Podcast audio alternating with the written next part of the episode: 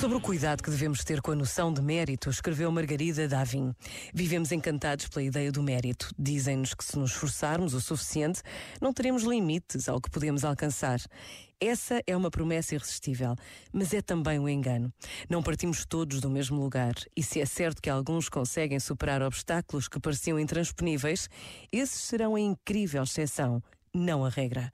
O problema de ver no mérito um valor absoluto capaz de derrubar as desigualdades é a forma como essa visão corrói a noção de solidariedade. Deixamos de nos ver como iguais e passamos a dividir as pessoas segundo uma hierarquia de valor que confunde as conquistas materiais com o mérito. Este momento está disponível em podcast no site e na app da RGF.